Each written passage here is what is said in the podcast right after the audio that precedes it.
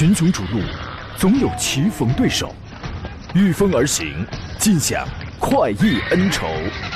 享受人车合一的至臻境界，你首先需要选对最合适的宝马良驹。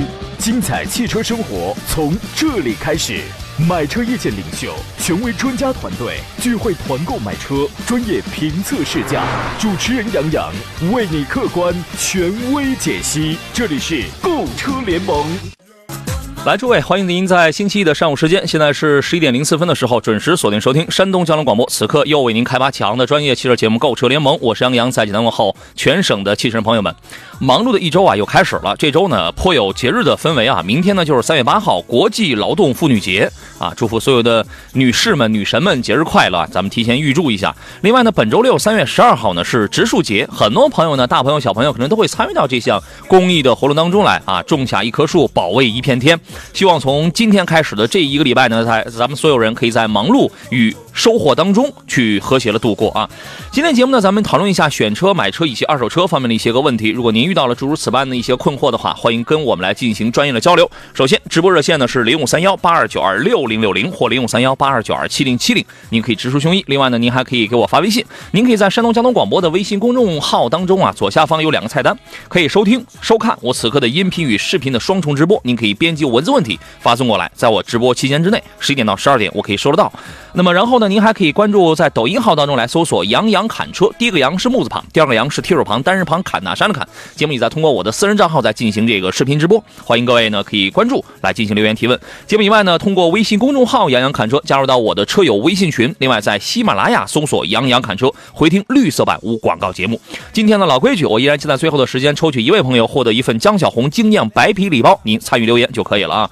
今天做上宾呢是来自是来自济南品家二手车的实战评石老师，你好，腿哥。哎，杨好，各位车友好。你也感受到这个春天的气息了吧？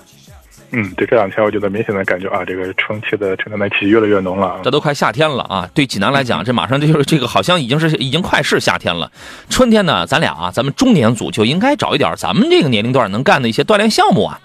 老年暴走团，咱也干不了别的，就暴走吧，是吧？你任团长，我是团副，啊，我觉得这条可以吧？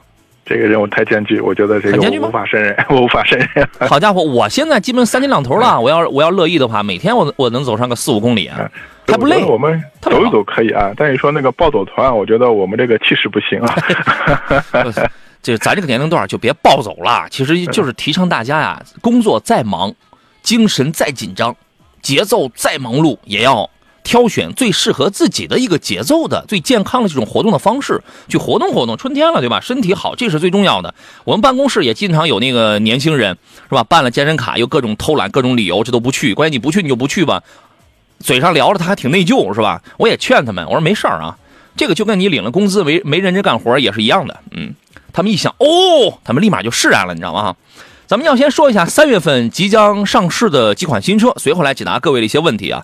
本月呢将有多台重磅新车要发布或者要上市啊。咱们热线上有有朋友在等候是吧？得，那咱们待会儿说啊，先来接通电话。你好，喂，你好，这位先生，电话接通了。你好，姚哥。哎，欢迎您。啊，是这，啊，欢迎。你好，那个就是这个叉 T 四这个车，是不是开起来以后这个档就是个顿挫的比较厉害啊？呃，看一个是路况、交通流量的情况，一个是看您怎么个开法。你如果你如果开车习惯啊，比较跟车跟的比较紧，而且蠕动比较慢的话，因为它一直处于一个低档位嘛，一档三档之间处于一个低档位嘛，这个时候可能体会会明显一些。哦，现在就是我，嗯，就是这个车，咱们聊了好几次了，就上次那个烧机油，烧机油，凯迪的烧机油好像是一个不太普遍的情况，是吧？上回咱们聊这个事儿了。对，然后今天我去为了这个顿挫的时候，我今天去他那个 4S 店了。哦。然后今天正好来了几台车，有首保的，也有两三万的。嗯。都到了该保养的时候，我拉开机油尺一看，都是在下线。都是在下线，他们基本上这么多案例的话，应该不可能都不按常规保养里程保养，是吧？对，今天这个是在下线，这个是跑了七千多一点嗯。那个首保的是跑了四千。嗯。他们有人反映这个问题，也就是说，这个车，这是个通病。嗯，他要是再下线，他是已经到下线小于等于下线了吗？还是接近下线？就这么说吧，就是将将能够着。刚刚能够得着。就就是哦就，但是那个上次我记得也是有一个凯迪的一个、一个一个总监说，嗯就是他那个油底壳是什么金字塔形的，等等等等，嗯，对，是的，说，呃，按照这种比例，因为这次我现在跑了是上次是三千多，这次跑了嗯。一千八，嗯，五千八百公里，六千啊，五千八百公里，现在是我添了大概有两升油，五千八百公里添两升油，石老师这个标准算不算多的？嗯，我觉我得找个得这个计算器。啊，因为我之前我觉得国家有一个非常那个宽泛的这行业标准啊，嗯可能大概的话一千公里应该是在零点四升啊，零点三啊，啊，零点四左右，原来是德系的一些标准啊，对对对嗯。啊，但是你这个五千八加了两升啊，这个我觉得好像多点儿是吧？？是，好像说一般车型还是比比较稍微偏高一些了。嗯、啊，对我记得上次我咨询这个问题的时候，好像也是石老师是吧？哦不，呃，哎，对，上次可能是石老师在，然后我们找了那个凯迪拉克的技术总监。对，我一直对，等了我印象里有你俩有有这个有这个问的指示。对对对，嗯，那这说明这个车可能会存在一个批量性的问题，是吧？对，我觉得就是它这个机油，就是可能就是今天那个他们四 S 店的人也说，他说可能你比较在意这个东西，呃、就是一般人他不会看这个，就是到点儿就保养，到点儿他就是现在嘛，学车也不和以前一样了，就是修车啥的都关注比较多一些，现在可能没人关注，但是我今天正好车多，都是叉 T 四，嗯。我就拿着这个车来看了一下，嗯嗯嗯，是吧？是的，你看他他首保四千都到下限了，你算吧。哇，四千到下限，那这个肯定是烧的厉害了。这个，呃，啊，那你当然，它这个下限比那个七七千下限要稍微高一点，但是也到下限了。啊，那你现在这个车有什么不适的症状吗？就是如果你不拔机油尺的话，实际上你是看不出来的，是吧？对，是肯定看不出来。哎，然后你保养的时候，你看看它给你加几升机油，是吧？火花对我这次火花塞什么都没问题，是吧？我就把那个机油放出来，我嗯带了一个嗯空桶，我看它能放多少。行，呃，所以这个电话呢主要目的是要给我们来给我们听众来提个醒。对，OK，好的，谢谢。然后嗯就是这段时间，这个这个车，这个一下冬天嘛，我觉得嗯顿挫，嗯，可能天冷了，我觉得可能比较明显。哎，嗯，现在天暖和了，顿挫反而明显了。我嗯真是不理解，而且就是他这种对他什么感觉？就是从往降档的时候，就感觉你和你开那个小孩的电动车，一松油门他想刹车那种感觉似的。嗯，有那种拖拽顿挫是吧？对他就是他他是这种感觉，我不理解。然后今天去了以后，他把那个整个变速箱给我重新电脑刷了一遍。嗯，刷完一遍，我感觉还不如不刷的。顿挫是更明显了吗？对，他说你需要这么开，他得学习学习。哦，我不明白他他说的有道理没道理，打电话想问一下。他说这个有道理吗？石老师四 S 店说了呃、这个，这个是有有有道理的。一般我们像这个电脑重新匹配的话，就像我们可以把它理解为一个初始化这种状态。嗯因为现在这种车的智能化越来越高啊，它会逐渐的会包括一些路况，包括一些驾驶员的习惯啊，它确实会有一个所谓的学习过程。嗯，啊，这个啊，嗯，你可以我觉得你先这么开吧。可以再跑反正这个车说实话有点对不起这个价格。嗯，反正多想想优点吧，多想想优点，这样心里还能舒服点，是吧？好不好？那不能开两年就卖了。得嘞，呃，不，尽量多开几年啊！你因为你短期之内你卖，这不是损失吗？啊，是，要要不知道开的挺心烦的，不想要了。哦，得嘞，我们这样，我们也感谢这位先生给我们呃车主来提了个醒啊，我们也就不算发一个呼吁吧，就是大家平时你在开，如果你是叉 XT 四的这个车主的话，你注意一下，因为很多人可能是。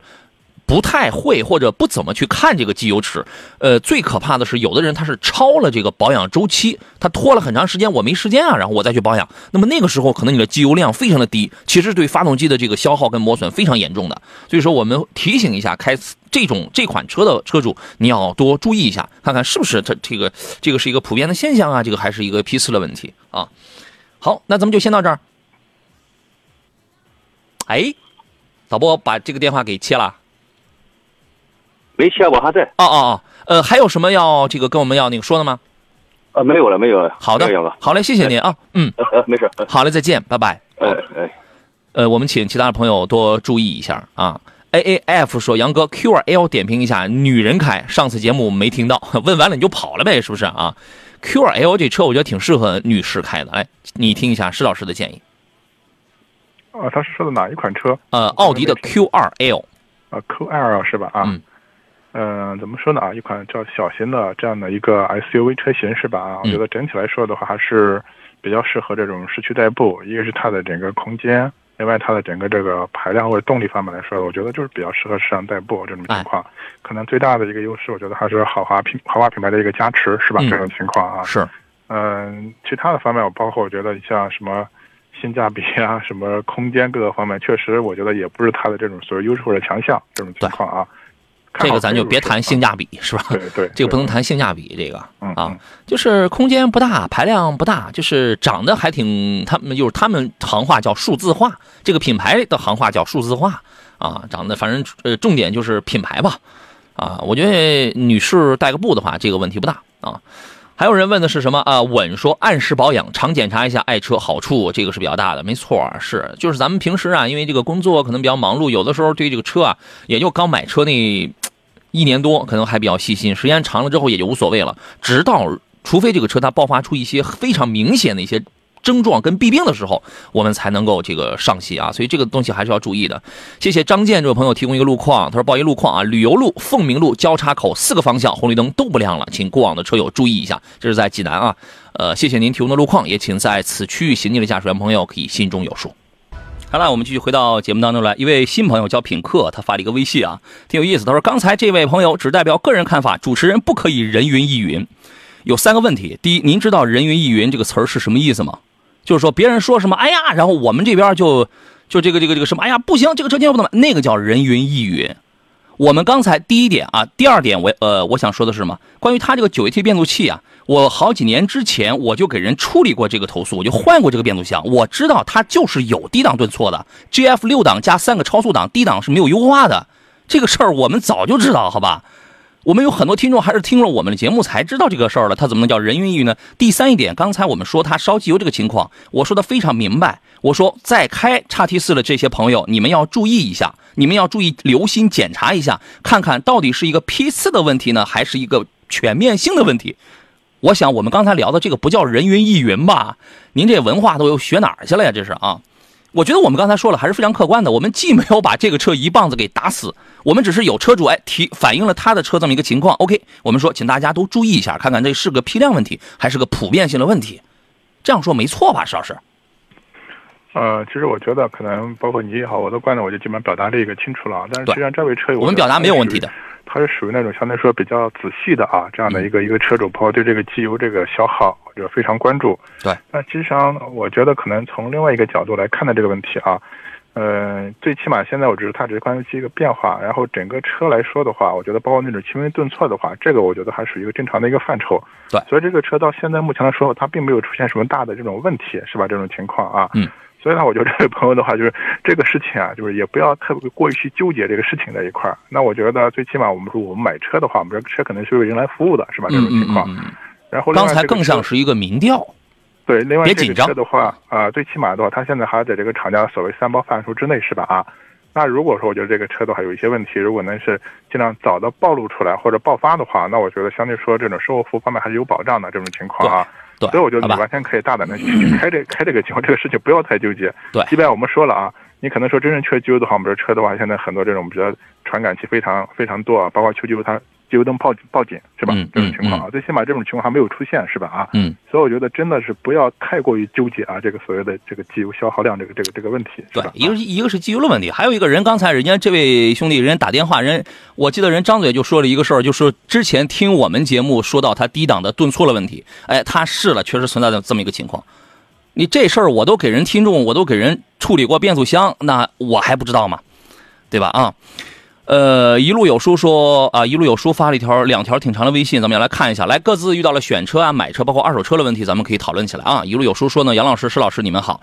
周末呢去试驾了新奇骏和比亚迪的宋 Plus，宋 Plus 燃油版的 Plus 嘛，这俩车不是一个级别的呀。说现在很纠结选哪一款啊？四十来岁，教师行业，呃，主要是上下班使用，回老家和假期跑高速，一年一万多，一般不超过一万五。感觉比亚迪宋的操控性好于新奇骏。您这个感觉是怎么感觉出来了？我觉得我不知道你是怎么感觉到的啊。但是，一台十万的宋 Plus，因为我都开过的，一台十万的宋 Plus，它这个你想底盘的什么？它没有全铝的底盘，而且如果你选的就是一个 1.5T 的一个普通一个燃油发动机，而不是那个插电混的 DMI 的话，其实它开起来，我觉得它没有什么很强的这个操控性。整个底盘的那个质感，我我因为我都开过，我说实话，确实距距离新奇骏是有差距的。然后问有必要选比亚迪宋的四驱吗？我明白了，我明白你为什么会把这两个不同档次、不同级别的车放在一块纠结了，是因为你看了一个宋的四驱版本了，你看了是一个机头，是不是？这个问题您怎么看呢，邵老师？呃，实际上是这样的，两款车我觉得可能确实在这个级别定位上可能稍微还有点这种差异啊。其实现在整个这个比亚迪的宋来说的话，可能我个人啊会更倾向一下还是看它那个 DMI 啊，也是插电混。插电混的这个。对对，这个啊，我觉得它整体的这个，包括它的一个动力匹配，包括后期的一个燃油经济，包括技术的一个先进程度方面来说，这个还是在同级别里面非常非常突出的这种情况啊。嗯。单纯只是说燃油车型来说的话，那我觉得可能啊，他看的就是 DMI 那个插电混的。啊，DMI 是吧？啊。对。啊，那这个车和奇骏来比较的话，那其实我是真的是更倾向一下这个宋的 DMI 这个情况的。这个有两个条件吧，是不是？嗯，那你可以先说一下。嗯，我觉得第一个呀，如因为因为你看啊，他一年就一万多，不超过一万五，所以说呢，如果他喜欢这种插电混的车，只要满足两个条件就可以了。第一，家里得安有一个充电桩，他能挂绿牌的，对吧？这是第一个条件。免购置税啊，挂绿牌，能安充电桩。第二一个呢，因为他跑的很少，所以这个时候他肯定他他肯定是省，他肯定是省，但是他不会差太大。但所以我们第二个条件就更多的可以侧重于一台插电混的这个车的驾驶感受。就是说我明白了，你说他刚才说操控性比燃油车好，那个其实不是操控性，那是开起来，因为所有插电混只要带一个电机的车，开起来那种提速感受都会让你觉得哇，好平顺，好爽。那个通常是一种叫直线加速的那那种感受。你要说，如果你想聊的再深度、再专业一些，想呃去讲底盘的那个操控质感的话，送还是要有差距的，它还是有差距的。但是你要说我直线加速，因为它是加了一个电机，是吧？它哎更轻飘、更轻巧那种感觉，它是在这儿啊。嗯，反正我我觉得就这两就这两个条件吧。但是我再补充我的第第三观点，送 Plus DM-i 这车没可是没必要去买一四驱，因为插电混的车本身这个保值率就特别的差了，你就买一四驱的话，将来那也是等着损失。我是这样考虑的啊，您您这个邵老师，您再给补充补充。呃，这个我觉得主要还是看这个用车环境，是吧？啊，这个情况这一块儿，那确实我觉得可能有时候路况比较复杂，雪天比较多的话，那我觉得四驱还是有它的这种，就相对它的适用性的这种情况啊。嗯。但是刚才杨的观点，如果从保值角度来说的话，那我觉得现在很多新能源车啊，你包括这个插电混的话，这种车型确实保值方面不太占优势。啊，本身就不保值。配置更高的、更丰富的车型，保值可能会更更不更不占优势这种情况啊。是这样的啊。所以这个我觉得还是完全根据你个人的一个实际需要，另外根据预算来来决定一下吧。嗯，对。如果说您家里能安充电桩，啊，然后呢你喜欢这种插电混的驾驶感受，包括它的使用成本，先先决条件啊，就是我们充对，就是插电现在你首先要充电桩这个问题，我觉得是最基本的这一块。如果这个问题不好解决的话，可能你你那你想都别想了，是吧？对对。那么你可以来一个 DMI 的这个插电混的比亚迪宋，但是也没必要去买一四驱，除非您那路啊真是糟糕的不能再糟糕了，是不是？然后呢？如果你连你不是这几个条件，因为你的你你的里程非常的少，你想要一个级别更高，在二十万级别上的了，然后空间尺寸更大，整个的这个发动机、变速箱这个技术也非常不错。然后同时呢，这个底盘，因为那个是半铝半铝底盘呢，这个铝合金这个这个半铝底盘，它开起来那种柔韧度，它确实要很好的。一个一个一个燃油车的话，你不需要去依赖充电桩的话，你可以侧重一下新奇骏这个。我想我们也聊明白了，他也听明白了。一路有书说：“谢谢两位老师，收到，谢谢你们的详细讲解。”哎，就根据不同的这个使用场景来，好不好？光明左使者，哎，你好，杨潇啊，我是范瑶啊，你好。说二一款的阿特兹二点五目前值得入手吗？长期使用打算？这个车已经停产了，但是能买得到，如果优惠幅度很大的话，还是值得买的呀。这个还是值得买，有优点有缺点，缺点是一个 B 级车了，但它后排依然很短，对吧？还有一个是什么呢？它。我们原来讲马六叫弯道王子、弯道之王，但是现在啊，已经第四代的马六了，就叫 Atenza，它的操控性是远远越来越缩水，越来越缩水，而侧重于市场的需求，就提高舒适性。所以你开起来的时候，你会觉得2.5的就起步的时候也是有点迟钝，因为受变速箱的那个拖累，但是能用啊。然后呢，还有一个是什么？悬架软，刹车反正你开快的时候你也能试出来，也有点软啊。但是舒适性还是还是不错。前提你看要优惠多少？能呃，已经停产的车也能买啊，价格合适咱就能买。邵老师，您觉得呢？对这个车，我觉得主要可能买它的原因还是一个性价比啊，这种情况这一块儿啊。哎，呃，另外的话，其实我觉得整个这个马自达特阿特兹这款车型的话，呃，整体的呃空间也好，刚刚杨说的可能后排空间稍微弱一点，这啊，你看他说目前优惠两万二，你这个优惠也太小了吧？嗯，我不知道在什么地方，我觉得差不嗯多。可能我前段时间关注过，我一朋友说过，可能也就是两万多块钱。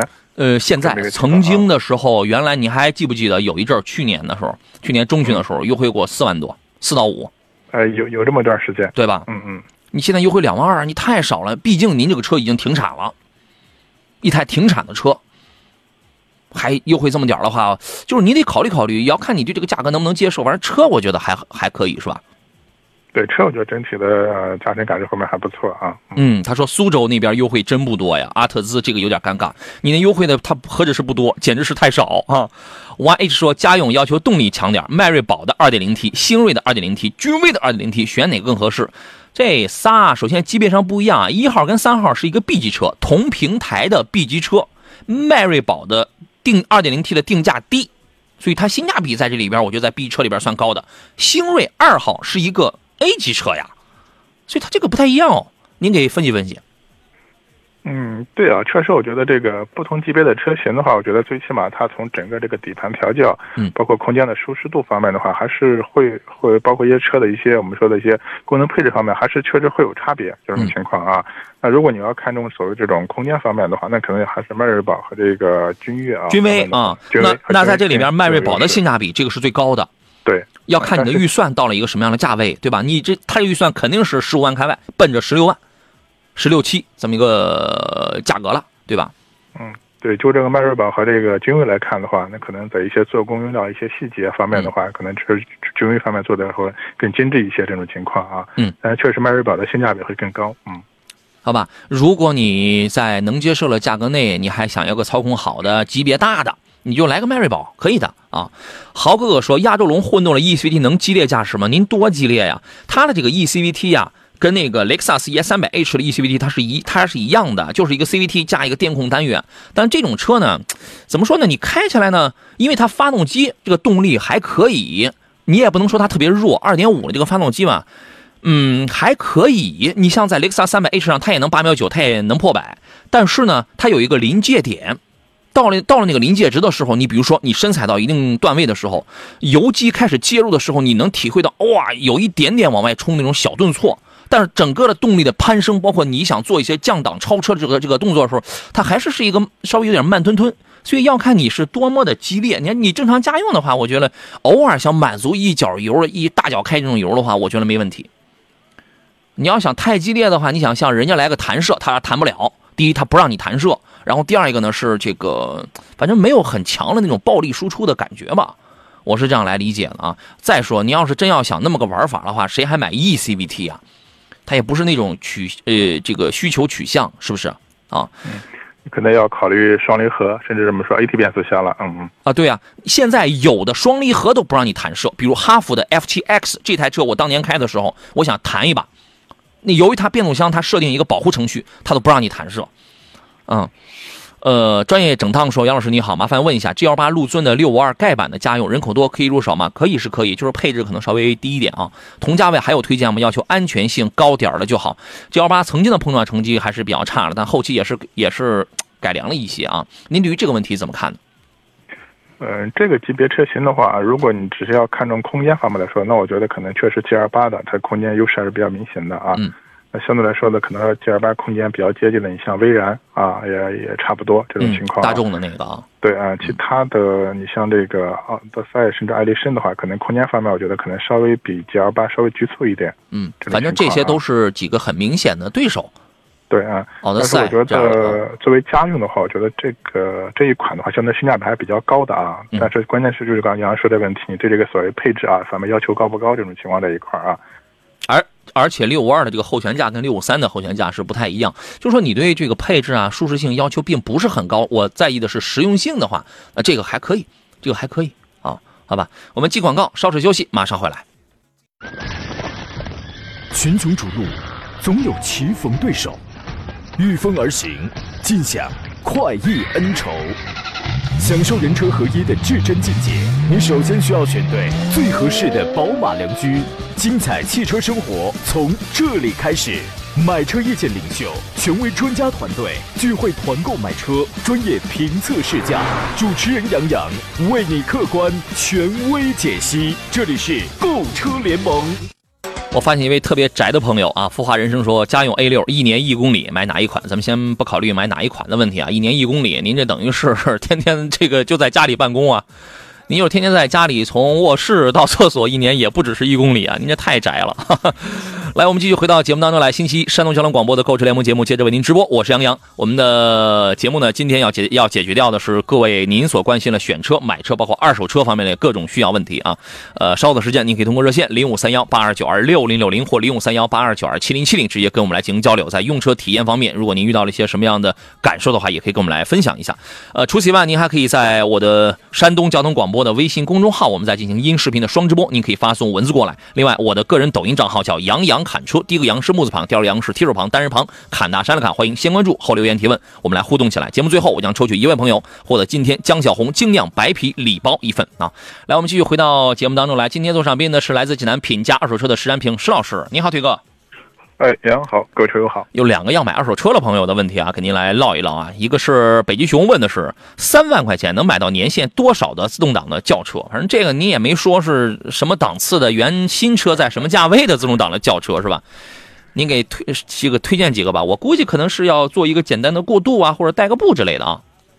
哎，对，这个还和车型很大的关系啊。你像保值非常有优势的车型的话，最简单这种小小型车的话，你像 Polo、飞度这种车啊，嗯，三万多的话，你可能只能买到大概零九年这个这个年限的那么这种情况。零九年啊，那么久远啊。对对对啊，那如果的话，像保值上弱一些车的话，像这些韩系啊或者法系车的话啊，嗯你三万多的话，差不多应该能买到一四年前后的啊。你像类似像标致，呃，标致三零一啊这这啊类车型吧，这种情况啊。嗯。啊，所以这个关键还是看就是您喜欢哪个类型的车啊，这种情况。嗯，啊，这个就是你如果是带个步的话，反正啊，就尽可能的选一个，反正大的原则是年限越近，呃里程越短越好，就是也对我觉得行要求比较高，来说的话，普通车呢，一般合资品牌可能大概选到一三一四的啊，但是啊我们一些自主品牌的车型，你可能大概能选到一五年前后的啊，这种情况啊，这个就要具体看呃实际实际的一个车辆情况了啊。是，行吧？那您考虑一下啊。来，我们接通热线上等候的黄先生他的这个电话啊。你好，黄先生，你好，主持人好，你好老师好。欢迎您，请讲。啊，我说这个，我想问问五三零跟一三百，嗯，十万公里以后哪一个小毛病多啊？后期啊？十万公里以后，哎呀，这这这老是出这种预测题，说实话，这种预测题好难啊。邵老师，您给聊聊吧。呃，这个我们就不要预测了，就是因为我们平时接触的做二手车嘛，可能接触的车辆会比较多一点啊。嗯就是我们接触的，包括这个一三百也好，五三零也好，就是大概十十万公里、十几万公里以后的这种状况来看的话，嗯、相对我个人觉得可能还是奔驰的啊啊，这个不对，宝马的啊，这个这些到底是谁？您再给确准一下。宝马，宝马啊。宝马怎么着？宝马呢，相对说一些那个发动机的一些音油啊，包括一些渗漏啊，我觉得可能相对说会多一点哦，啊，比这个一三百能稍微能能好一些，但是一三百也也会出现这个情况嗯啊，但是可能宝马我觉得稍微能可能更严重一点啊这种情况。嗯，对这个答案满意吗，黄先生？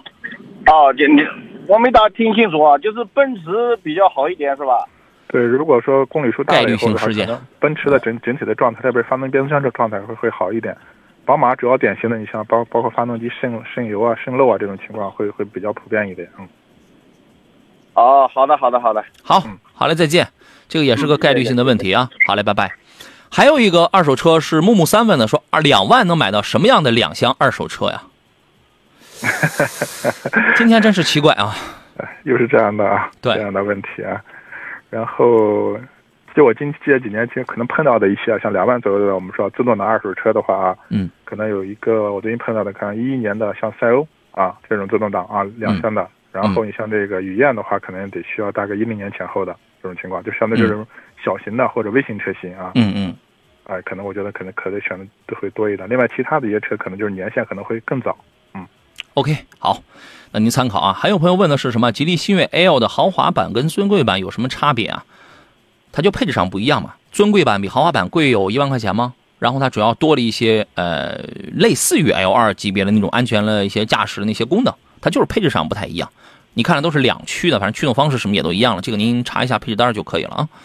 呃，还有朋友问的是老师忙吗？不忙，正做着节目，可悠闲了啊。说选一款上下班用车的，呃，上下班用车啊，经济实惠，幺八五的身高，男女都实用，基本上不跑高速，价位十五 W 左右，呵呵。你这说了半天没有要呃什么什么车型嘞？十五万左右，如果是幺八五身高的，你要真想要空间要宽敞一些的话呢，你可以来个 SUV，啊，它一呃一般来讲十五万左右了，有很多的 SUV 啊。嗯，空间偏大一点，而且后备箱也挺大的。它在于那种使用的场景要更多元化一些，对吧？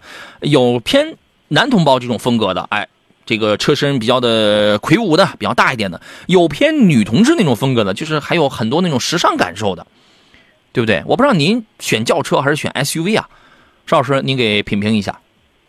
呃，如果选 SUV 的话，那我就这个预算的话，可能我觉得。可以选的范围比较广的话，就是我们很多自主品牌的一些车型啊。我觉得整体的话，你可选的包括配置也好，空间也好，嗯，可选的这种更多一些。那如果选合资的话，可能我觉得都只能像一些日韩系的紧凑型啊和小型的，嗯，这种 SUV 啊。这个时候咱们就不能忘记它是幺八五的身高，您在前头做好了，后头那可能没法做了，是不是？对啊。呃，其实我觉得这个价格区间确实相对来说还是 SUV 会好选一点啊，但我不知道你是不是喜欢 SUV 是吧？这个可能需要跟我们再再说明一下。对，我觉得可以来一个 SUV。那么这种情况呢，我觉得男女通吃的这种啊，你就可以看一下，你比如说长安，长安 CS75 Plus 怎么这个怎么样？无论你买呃二代已经全换八 AT 的爱信八 AT，连七档的湿双离合它都不给你用了。无论你是一点五 T 的还是二点零 T 的，我觉得这个车呢，可能偏男同志多一些，但女士要开的话也没啥问题。也挺时尚，是不是？你可以考虑一下这个。其他的你说哈弗，当然哈弗的销量 H 六什么这样的销量是非是非常没有问题的啊。但是如果我觉得女同志不太适合，你可以侧重一下大狗，是不是？对，如果喜欢年轻化一点的，刚才说的长这个长安的七五 P 是把另外的话，你像那长安的 UNI UNI-T 啊，UNI-T，哎，这个它的风格上，刚才这个我也想到了，它风格上也是那种男女通吃的那种啊，大狗相对说要更高一些啊。对，反正就是这些，呃，从风格上来讲，你先照着这个路子，你先去看一看，好不好啊？陈红一家亲问的是 XC 六零沃尔沃的 T 八怎么样？这套 T 八系统现在已经被广泛用在了 SPA 平台上的所有车型啊，下到领克，上到这个什么沃尔沃的轿车呀、SUV 啊，现在都在用这个东西啊。呃，您对于这套系统是一个什么样的评价呢？我认为这套系统该更新了，更新了。对，它该升级了，因为那个纯电的那个性能不错啊，但纯电续航有点短，该更新了啊。您给说说这个。呃，我觉得这也是基本上是一个传统的燃油车啊，造这种新什么新能源车的一个比较典型的一个一个代表吧。这种情况在一块儿啊，那我觉得像这款车整体来说的话，你可能以一些传统燃油车的一些观点，我觉得评价它，包括整体的底盘调教啊，包括关这个做工一些细节配置方面还是不错啊。嗯。那唯一我觉得，如果你一些这种新能源车或者一些造车新势力来看的话，就是杨洋说的几个点啊，一个是续航里程。确实短一些了，是吧？这种情况，咱们就不用比新势力，咱们就比 就咱就比他身边的那些个豪华品牌了纯电续航，因为它依然还是停留在五十公里的这个纯电续航，我觉得短点了。对，另外我觉得可能整个车的这些里面的一些科技氛围、科技感的话，可能也稍微要要要弱一点啊。这种情况，其他我觉得倒还还还好。哎，豪华度啊，这个动力驾驶感受，那种静谧的、静音的，它很安静的那种静谧的这个程度，包括右涡轮增压加机械增压这个双双增压的这种发动机的技术，这些都不是问题。豪华感，整个主动安全配置这些，这个都不是问题啊。但是你想啊，那么大一个的车。完了之后呢，这个纯电续航我就跑个五跑个五十，那基本上你跑个三十没电了，那基本它就是这样了嘛。这个目前来讲，你像宝马，它再怎么着，现在能给你搞到个九十，还这个还是跟身边的同级别比起来，还是稍微短一点，好吧？这个就是我的观点啊。对，另外我觉得可能现在很多人买这个插电混的这种车型呢，可能我觉得还是有一个政策的一个我们叫做对，它是个政策车，我常说它叫政策车啊。对，咱们先进广告回来说。好了，我们继续回到节目当中来，最后一段了，时间很快。邵老师，刚才您想讲什么？啊，对，之前嘛，你刚才你也说了，我觉得像这种插电混，我觉得可能还是很多车企的为了迎合这个政策啊，特别在很多一线城市的话，限牌限号是吧？你可以相对说新能源牌照这绿色牌照这一块它不受限。嗯。另外的话，现在还有很多这个免购置税的啊，这个优惠政策是吧？嗯。所以我觉得这可能是很多人选插电混的一个主要的一个原因。嗯，对，政策车，好吧。旅行的云说：“杨洋，昨天试驾了领克零一，想提车，有需要注意的问题吗？就是定的时候好好都这个谈好了，谈好了，把所有的全约定在纸面合同上，对吧？这个已经到提车环节了啊啊，对，订车的问题了。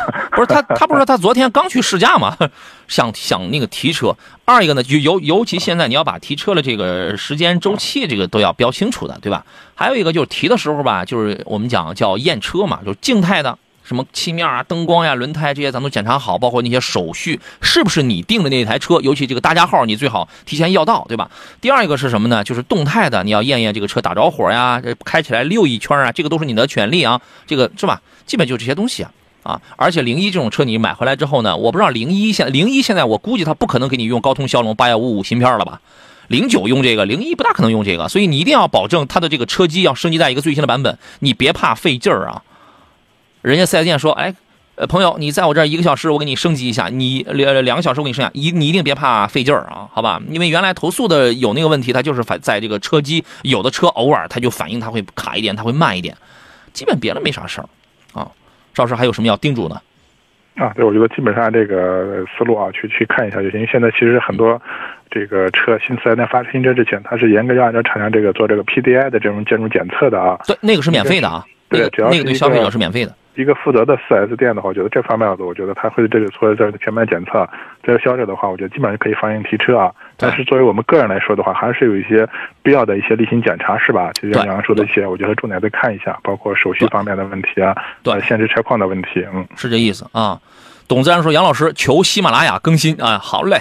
说有没有五万块左右的电车推荐？平常代步上下班接送孩子有啊，可是现在都不好提车呀，因为厂家生产不出来了。你比如说。”那个功夫牛牛，功夫牛牛降着降着也就五六万了，啊，然后还有那个长安奔奔的 e star，e e star 前两天还刚出了一个多彩版，现在可咱也不知道这个产能，反正这俩我觉得性价比还真不错呢，但就是生产不大那个，跟不大上啊。查说杨洋石老师好，现在买二手的 1.5T 的皓影，最早的那批车大概是多少钱呢？还有探界者的 1.5T 三年左右了，大概是多少是多少钱呢？您给估一个。皓影最早的那一批啊，就是一点五的啊，就是和 CRV 上面同步上市的那一款车型啊。啊，我都忘了它哪一年上的。啊，最早的话，可能现在你个人要买的话，可能还得在十七、十七左右啊。这款车型，嗯，相对说我觉得保值还是比较有优势的啊。是品牌红利在这。十七左右可能还是配置比较低的啊，高配可能价格还要高一点。嗯，三年左右的一点五 T 探界者呢？探界者，嗯，首先这款车可能整个市场的保有量不是特别高。嗯。啊，然后的话，价格的话，我觉得像这种车型可能三年能在十万吗？呃，十一，这个呃差不多，我觉得低配车型差不多这个情况啊，嗯，十一左右，对，十一左右。如果是低配的话，对，嗯，好，那您参考一下啊。悠悠寸草心说：“主持人好，进口的奥迪 Q 五的二点零 T 的混动的啊，黑外柜内，柜内是个什么？”是个什么鬼？二零一三年呃九月份挂的牌子，十二万公里行驶里程，没有事故，目前残值多少呢？呃，Q 五啊，一三年的车型，整体还是这个我们年限啊稍微长一点的，公里数还算正常。嗯，价格的话，你那个参考这个车可能现在就是在嗯十四左右吧啊，我觉得啊，可能你个人卖车，我觉得可能上十五有点困难。嗯，得嘞。呃，山涧小景说：“老师好，雪佛兰的科鲁泽和英朗都要1.5升自吸的自动挡的，两者价格悬殊一万二。听说三大件是一样的，哎，你的问题又被顶掉了。对他们三大件就是一样的，因为一样的平台，因为雪佛兰跟别克甚至是某些凯迪拉克的车，凯迪拉克没这么便宜的啊。上到一定价位之后，它平台它都是一个平台，同平台的，但是你会发现从哪儿不一样啊？细节，一一一个就是品牌定位不一样。从厂家层面来讲的话，别克的品牌力是要我要优于。”就是这个，就是一个娘生俩孩子，他就喜欢别克。老二是雪佛兰，呃，老三是雪佛兰。完了之后，他这这反正就是多多少少，你也不能说他不待见，反正就是把你看的低一点。就这样说，你能你能你能听明白？所以就给你打扮的吧，给你穿的吧，哎呀，这个差不多，这个穿穿老二穿剩下了就完了，穿着不用那么华丽，这好衣服都让老大跟老二穿，是吧？生活当中就是这样的母亲，是不是少点儿？他他但是但是他他就这么个意思，你要图性价比的话，你买你买个克鲁泽就可以了，反正一样的东西，它它多便宜，原来十一万的那个什么叫悦享卖六万，它多便宜啊，是不是？反正是一样的东西，但是就是细节方面它不如英朗嘛，就这意思啊。呃，钉子说推荐一款五万左右的电车，我刚推荐完了，这个咱咱们就不说了啊。我微笑说，呃，红旗 HS 跟途观 L 怎么选？能说一下优缺点吗？啊，这个事儿您给聊一聊。呃，首先的话，你要看到性价比的话，那确实我觉得还是红旗的 HS 五它的性价比会更高啊。包括整体的，我觉得它的一些做工用料方面的话，包括一些做工细节也也不错。然后，特别是在空间方面，我觉得其实红旗的 HS 五在空间方面，我觉得也比这个途观二可能稍稍占优势一些。这种情况啊，两个车风是吧？对对啊。然后的话，途观二它我觉得目前来说的还是合资品牌嘛，是吧？这种情况。然后的话，可能在这个级别里面，我们过去一直是一个标杆车型，但实际上，我我前段时间关注过一个数据啊，就是这个途观 L 的话，可能，呃，最近从去年开始，下半年开始，整个这个新车销量，我觉得销量下滑还是挺大。嗯。我们基本上关注的话，可能每个月的这个 SUV 销量排行榜的话，可能这款车基本上我觉得排都相对说都比较靠后了。就是其实是整个大众系都受到了影响。对，我觉得这个原因可能和一个是我们过去说的，可能和那个三三零啊，那个所谓那个颗粒捕捉器有关系。另外的话，可能这两年我觉得整体的还是大众，特别是在一个市场方面或者一些产产品的一些质量表现方面有些问题啊，所以对整个全系造成一定的影响。这种情况，嗯嗯，所以说这两个车呢，呃，我们也可以放在一块儿讲，来对比着讲，也可以分，也可以拆开来讲。红旗 HS，我觉得它最大的一个，也你也不能叫缺点嘛，就是呃美中不足的一个地方在于它那个变速箱，六档的这个变速箱，我觉得是有待提高一下，会带来一个就是主要是经济性啊，跟这个加速感上了，就是这种弱势，因为你要是跟一个。七档的湿式双离合的一个途观 L 放在一块儿，我们比加速、比燃油经济性的话，是途观 L 要更好一些的，啊，但是呢，HS 五可能更偏中青年的这种设计风格，豪华感，尤其内内饰的那种豪华感，这个它是在线的，这个是有的。途观 L 这个车呢，它三八零给你出给你上七座，三三零五座，但是三三零这个呃，我是不推荐买的，你只能买到。你我只能推荐你去买三八零，三八零那个七座呢，就是个临时应急的那种东西啊。内饰这块就是看上去呢，还是那种比较传统的，比较就是我们从小到大见到了大众的那那个样子，它就是那样的啊。所以我觉得就是呃，再可以我们可以比较一个什么一个后期的这种从这个保值度上去讲，那么受品牌的红利这块影响，途观 L 肯定要更好一些啊。基本它就差在这儿啊，有差在内饰动力感受上。如果你买的是三八零的话，途观 L 明显。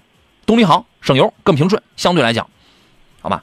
钉子说刚打开，没听到啊，哥，就是五万左右啊，你去买那个这两个车，我觉得挺优秀了，但是目前来讲都不太能提到车，尤其刚才我们还有财运亨通说功夫牛牛德州没卖的，你德州是没那个经销商是吧？然后呢，就是一个功夫牛牛，吉利旗下一个功夫牛牛，在一个长安旗下的一个奔奔的 E Star，这两个车性价比是真不错，但是呢，就是因为功夫牛牛是这个价位唯二的一台哎电动 SUV，别的没有，只有一个哪吒 V，还有一个是它。它还是一个大厂的，所以它叫 V 二了，但是它它现在也生产不出来啊。奔奔 E 三二它也它也是生产呃这个生产不出来的问题啊。碧水蓝天说：“杨老师你好，想买一台退休女同志开的两厢的自动挡的轿车啊，十万左右，配置高一点的，请推荐一下。”新车，哎，这个我首先想到的就是那个骐达呀，退休女同志开一个两厢自动，十万左右，配置还挺高的。我首先想到了就是这个啊，反正咱们开的也不快啊。它的配置高吗？呃，就是它没有那种特别豪华的配置啊，但是啊，我记得原来是十万块钱左右，十万还是十万五左右，能买一个什么导航、倒影什么，全都就那种实用性的配置，它是都有。因为这个车已经很老了，它没有那种特别呃很花哨，什么双联屏那些没有的哈，那些没有，它就是实用为主的。嗯，呃，可是我个人可以建议可以看一下那个一点五的那个威朗啊。它要两厢车，你要两两厢威朗吗？对，两厢的威朗可以。两厢威朗，可是这车卖的可是少之又少，在保值等等这块儿差差点意思。整体的内内饰的一些做工细节啊，包括我觉得像说豪华舒适度方面的话，还还是不错啊。这款车型就是这个是一个选项，就看你侧重于哪一个方面，是吧？就是像这款车型和那个其他来说的话，可能整个车的外观内饰的风格方面，明显的话，我觉得可能这个威朗的话更年轻、更时尚啊。嗯，就是两厢的威朗，两厢的英朗，就是这是一个风格的。另外，实用跟经济角度出发的话，骐达，然后别的没有了。有人可能要说福克斯，福克斯你现在更不能买了，因为他现在马上他要换回四缸，你现在这就更不能买了。而而且福克斯那个变速箱真是钝的一匹，你知道吗？嗯，别的真没大有了。因为现在我还是那话，在十万上，为什么现在造两厢车的越来越少？因为不挣钱。他造 SUV 那多挣钱，你看连生产三厢轿车了，相对来讲都比较少。造 SUV 那多么挣钱，是不是？啊，瑞晨说：“杨老师好，我有一个马二马二的自动挡，马二的自动挡当年叫什么名来着？话就在嘴边，我怎么记不住了？说原车是二零一零年四月份跑了十二万，大小无事故，请问可以卖多少钱？原来那三厢叫星城，两厢叫什么来着？哎，脑这脑子真不行了啊！您给评价评价这个价格吧。”啊，马自达二的这种小车啊，虽然停产很长时间了，但是这款小车其实我觉得还是比较容易上手的啊。嗯。呃，主要还是年限的问题，会比较长一些。价格的话，你参考，我觉得大体的话在两万左右。这个啊，具体要看实际车况。行，有朋友说叫丘比特，那可不是丘比丘比特，那是海马的，这我记得清楚啊。呃，碧水蓝天说看过高尔夫，高尔夫可是你十万左右，那你得高十万左右的高尔夫啊，配置不高。这这这个车可以买，它是偏操控那一类的，但是真正好的高尔夫，你得添好几万块钱，是一点四 T 的那个，那个配置啊，包括那个操控，它是上来的，嘛，那是它，但是它空间小，配置不见得高，操控性好，啊，所以说还是那个驱神问题。您这就不是十万左右啊，您这是十三左右，是不是啊？啊，呃，还有谁啊？刚才谁还问一问题啊？事事如意说。欧尚 X7 Plus 跟博越叉哪个好？这俩车不一样。我这样跟你讲，欧尚 X7 Plus 就是走了一个四平八稳、一个老老实实的一台家用车，没有特点的家用车。它呢踮起脚，稍微踮踮脚尖它能够到长安的 CS75 Plus。你能理清楚这个关系吗？那我放下脚尖我那我比你 CS 强的地方在哪？我比你便宜，我比你便宜，所以它就是一个接地气的车。博越叉是一个偏操控、偏颜值的车。就这俩，你能区分出来吗？你应该没开过，你应该没去开过车。你开过车，然后您就应该是能明白的这个事儿啊。呃，还有一位朋友是零九年的凯越，十六万公里了，车况一般，自动挡能卖多少？能卖多少钱呢？啊，自动挡是吧？啊，哎，零九年的车可能零九年十六万公里，跑了不少啊。大大体的话就是在一万五左右啊，这样的一个价格，具体看实际车况吧啊。行，这个您参考一下，好吧？今天呢，我留下我又留下了好多的问题，咱们来不及讲了啊。这个要我要来送出今天的一份奖品了，我只能留言太多了，我我实在看不见了，我送给这个山涧小景吧，送送给山涧小景啊，一份江小红精酿白啤礼包啊。您还可以在您可以在我杨洋侃车的抖音账号当中给我发一个私信，今天今天发了您的这个收件地址，厂家会给您快递的啊。今天节目到这儿了，再次感谢石老师，咱们下回见。好，好的，再见。好嘞，拜拜，诸位，明天十一点再见。